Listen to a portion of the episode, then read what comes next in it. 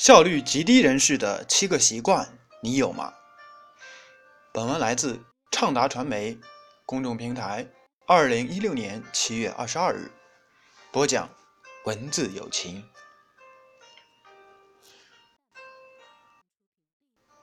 一事无成的人都是相似的，高效的人却各有各的不同。很多时候，做事的效率决定了。一个人能否成功？那些效率极低的人，往往有着一些相同的习惯。对照一下，你有吗？如果想成功，就先戒掉这些坏习惯吧。第一，缺席。著名导演伍迪·艾伦说：“百分之八十的成功来自于出席，更多的出席，这是在生活中。”你可以保证更多成功所做的最简单的事情之一，无论是在你的社交生活中、你的事业上，还是你的健康方面。如果你想要改善你的健康状况，一个最重要也是最有效的事情，就是在每次合适的时间出现在健身房里。这个也可以推及到生活的其他领域。如果你每天都坚持写作或绘画，你就会快速得到提高。如果你更多的出门，你就可以遇到更多的新朋友。如果你参加更多的约会，你遇到心上人的机会就会大大提高。仅仅只是更多出席，就会使你的生活大大不同。缺席只会让你一事无成。第二。拖拖拉拉，三种摆脱拖拉的方法是：一、吞食青蛙，在一天最开始的时候就完成那些最艰难、最重要的工作。早上良好的开始会让你一天都保持高昂的情绪和积极的动力，这通常会使你这一天都十分高效。二、吃掉大象。不要打算一口吃成胖子，这会使你感到过多负担，以至于产生拖延的念头。把一项工作分为若干可付诸行动的小步骤，然后紧紧关注第一步，直到把它完成。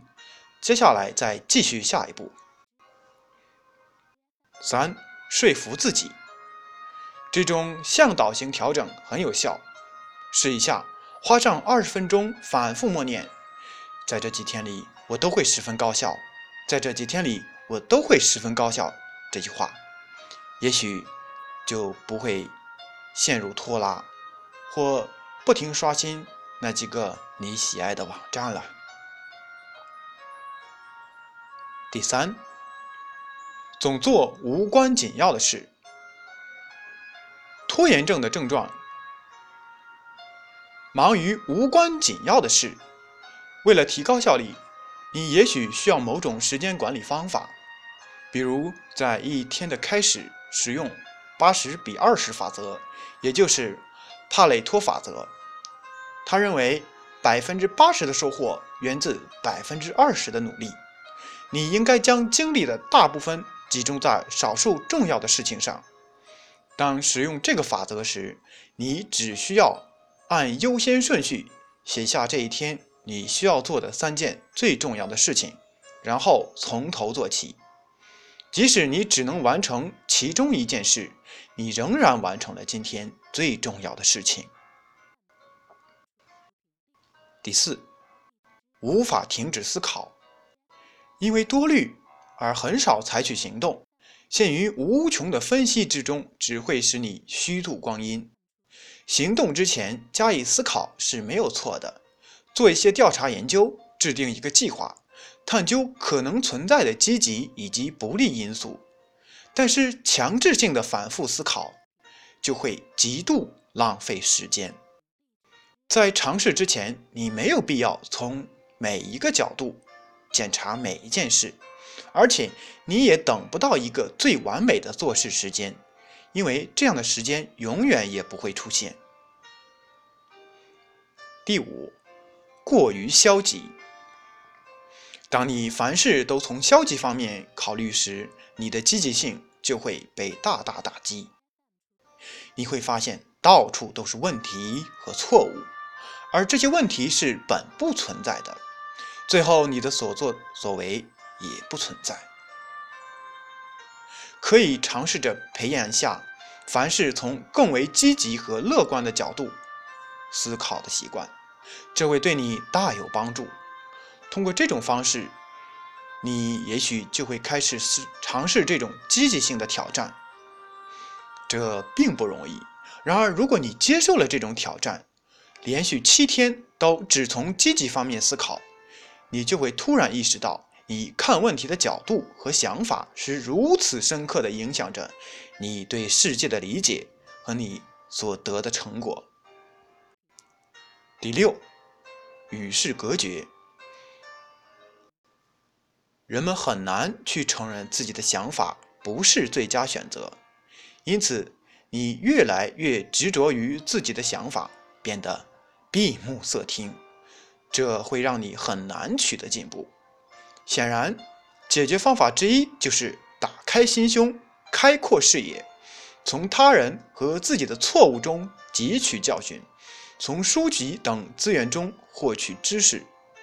与任何事一样，这件事。说起来容易，做起来难，所以要先认识到你的知识领域是有限的，而你做事的方式也会存在不足，不妨去尝试一下新事物。第七，信息过剩。如果你让所有的信息都涌进大脑，这当然会导致难以清晰的思考。为了可以集中精力、清晰思考并付诸行动，你就需要在吸收信息时更有选择性。当你工作时，尽可能避开那些分散注意力的事情，关掉电话，断开网络，关上大门。你会不可思议地发现，当你没有每隔五分钟就被打扰一次，没有机会刷新微信时，居然可以完成。这么多的事情，播讲完毕，感谢您的收听。